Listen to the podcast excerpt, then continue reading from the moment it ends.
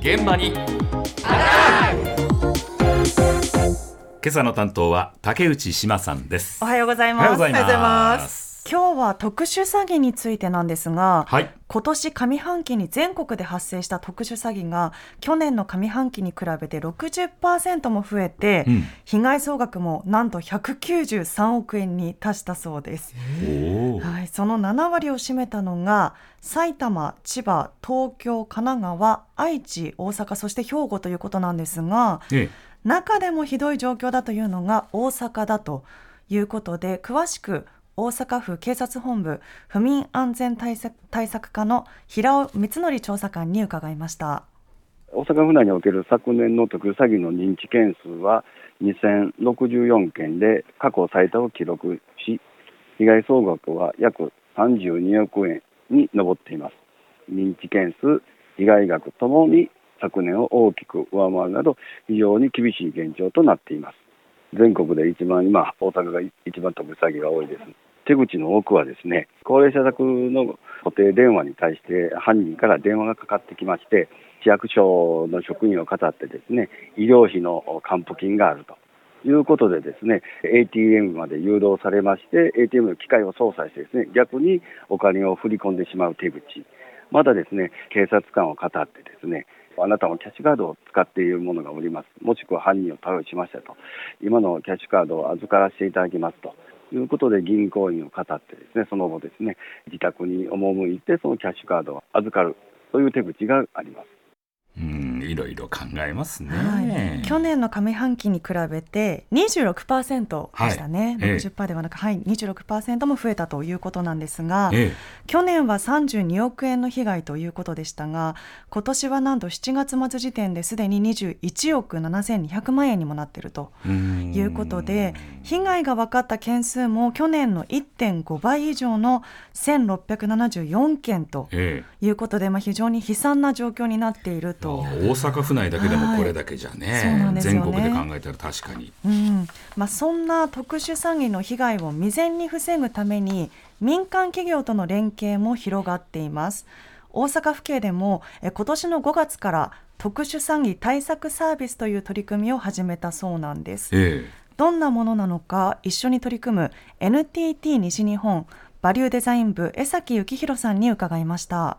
まず、あの、ご利用者様のお電話機にですね、えっと、お弁当箱ぐらいの端末を設置しまして、まあそこにですね、通話のデータがまあ録音される形になりまして、まあ、そこからですね、クラウド上のサーバーの方に会話の内容が送信されまして、まあ、そこの中でま詐欺の疑いがまあ判定されますと、あらかじめ登録されてます電話番号ですとか、メールアドレスの方に注意喚起のメッセージが流れるというようなサービスになっております。あの、メールですと、こちらはまあ NTT ですと、何時何分のお何番号にかけられた電話については詐欺の疑いがありますということで、ご家族に連絡を取るなどご確認くださいという内容になります。電話についても、あの、ほぼ同様の内容になっております。まあ、電話を使ったまあ詐欺というまあ犯罪がですね、まあ、少しでもまあ防止できればという思いでですね、まあ、このサービスを提供しているという状況でございます。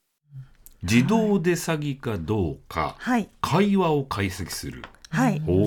まあ、これ仕組みなんですが利用者の固定電話に取り付けた機械から会話の内容データが転送されてそれを AI が詐欺かどうか判別してくれること。こ。に AI が登場。はい、AI の技術を使っているんですがそれで、えー解析をするという仕組みなんですが、ええ。あらかじめ登録をしておいた電話やメールアドレスにさっきの電話は詐欺かもしれないですよと知らせてくれるということなんです。うん。で自分で自分が心配な人は、はい。自分の携帯電話の番号でもいいですし高齢の親御さんが心配な方は実家の親御さんの電話にその機械をつけておいて、ええ。何かあったらこう自分に連絡が来るようにすると、そっち。がい。いですね。これいいね。うん。それ良いですよね、うんということもできそうということです。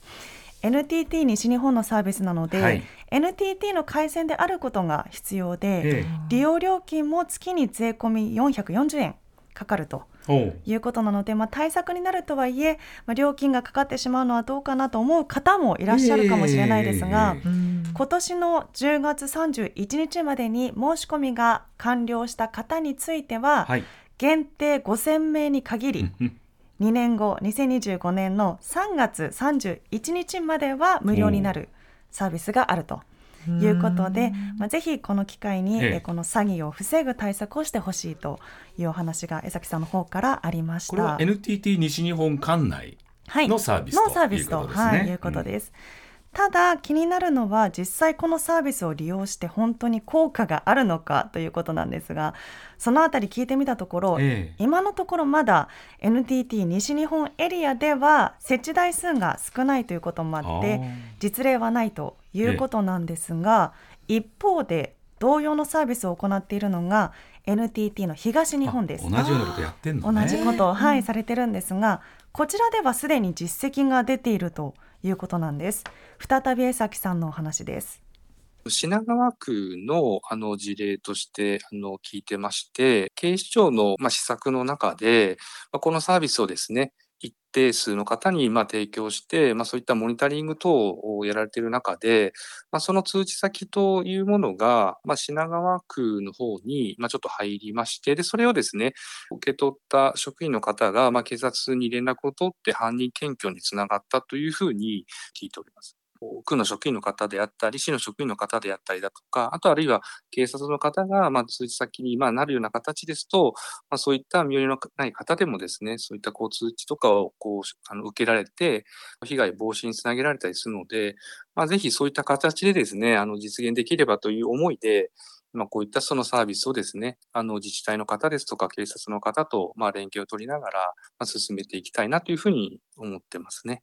へえ、これどういうことです、うん、あの先ほど高齢者の方が自分の番号を登録したり、はい、高齢の親御さんのところに何かあった場合にえ子どもに通知が行くように登録したりという説明をさせていただきましたが、はい、実はこの通知先というのが電話番号メールアドレスそれぞれ5個ずつ登録ができる仕組みになっているんですね。はい、で今回この品川については施策として、